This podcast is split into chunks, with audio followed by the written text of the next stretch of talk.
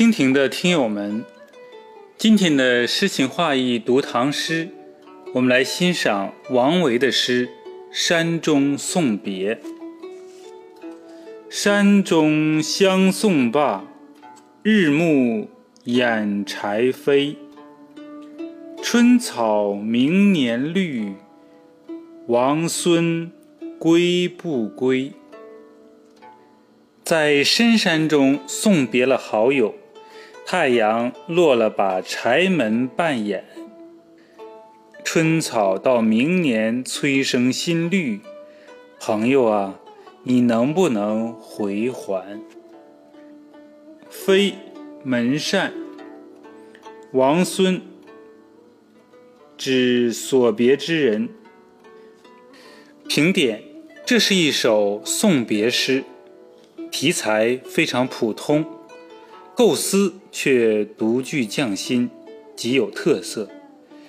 其最显著的特点在于，并非就“送别”两字大做文章，而仅仅琢磨于送别后的行动和思绪，并表达了诗中人期盼明年春草再绿时，能与友人团聚的恋恋情怀。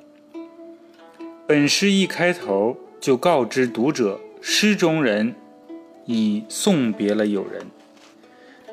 诗人就送别时道别的场景、不舍分别的情怀，以一个“罢”字轻轻带过。第二句，诗人从诗中人白天送别友人，忽然转写“日暮掩柴扉”。则是略去了一个很长的时间段，在这一时间段内，诗中人又有哪些感想呢？在讲生活简接近诗中的时候，诗人剪掉了这些内容，皆作为暗场处理掉了。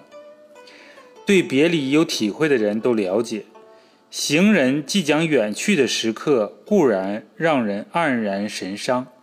然而，寂寥惆怅之情常常会在分别后当日的日落时分再次袭来，而且愈加强烈深沉。在这离情别绪最难排解的时候，心中是剪不断，笔下是理还乱，但诗人在此却仅用一个掩柴扉的动作带过。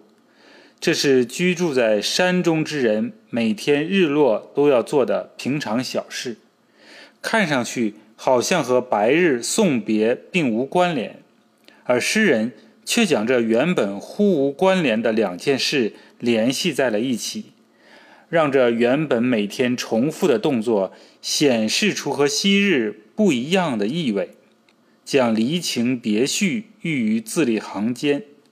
读者自然会从中体会到诗中人的孤独、寂寥、惆怅、迷惘，同时也会联想到日落后就是漫长的黑夜。在关上柴门后，诗中人又将怎样度过这长夜呢？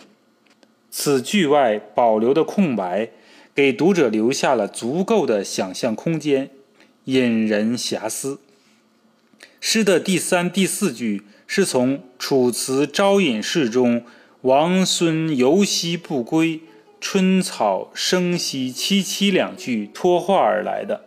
然而原句是对游子远去已久而仍不归的感叹。诗中这两句则是诗中人在和友人分别的当日就担心其久久不能归来。归不归这句问话。按理说，应在道别时向友人提出，此处却让他在友人已去、日落掩门之时，才浮上失踪人的心头，成为一个并未问出口的悬念。这么写，就不再是一句道别时照例要说的话，而是送别后诗中人内心感情的表露，说明其直至日落时分还被离愁所牵扯。尽管刚刚分别，他已经开始担心有人久久不能归还，盼望有人能早早归还。诗的开头从送别写到送罢，从送罢写到掩柴扉，中间跨越了两个时间段。而此处，诗中人在送别当日的日落时分，便想到明年的春草泛绿，而问友人那时能不能归来。这又是从现在跨越到将来，跨越的时间更长了。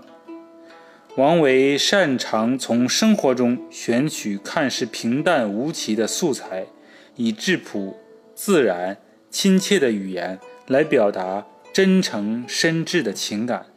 他的诗往往独具韵致，值得读者细细玩味。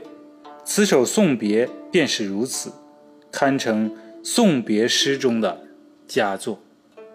今天就到这里，我是主播国风。山中送别，王维。山中相送罢，日暮掩柴扉。